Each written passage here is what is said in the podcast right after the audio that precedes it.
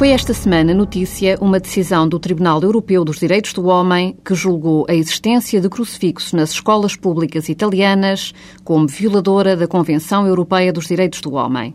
A questão foi suscitada junto dos tribunais italianos por uma mãe que se insurgia com o facto de os filhos frequentarem uma escola pública na qual estavam colocados crucifixos na sala de aula. Os tribunais italianos decidiram que o crucifixo era um símbolo da história, da cultura e da identidade italianas e, por isso, também um símbolo dos princípios da igualdade, liberdade e tolerância. Não satisfeita com o resultado obtido nos tribunais nacionais, a mãe recorreu ao Tribunal Europeu dos Direitos do Homem.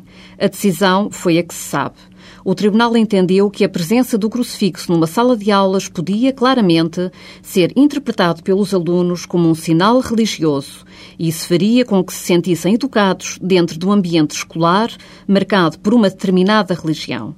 Considerou o Tribunal que isso não era aceitável num Estado laico e ainda podia ser fator de perturbação para alunos que professassem outras religiões minoritárias ou até que fossem ateus.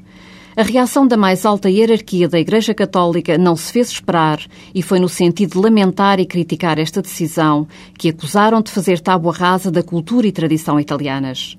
Ora, a questão que se colocava ao Tribunal era de natureza jurídica. Não quer com isso afirmar que os tribunais se devam aliar das repercussões sociais que as suas decisões sejam aptas a provocar. Porém, no momento da decisão, o critério deve ser jurídico e não outro. Causa por isso alguma perplexidade esta reação acesa à decisão do Tribunal Europeu dos Direitos do Homem. Esta decisão nada tem a ver com a limitação de professar uma determinada religião ou sequer constitui um ataque à Igreja Católica, claramente maioritária na sociedade italiana como na nossa.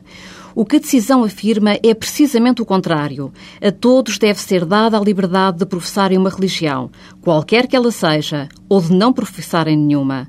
É essa, afinal, a essência de um Estado laico. A lei a todos deve proteger, igualmente, e não servir apenas maiorias.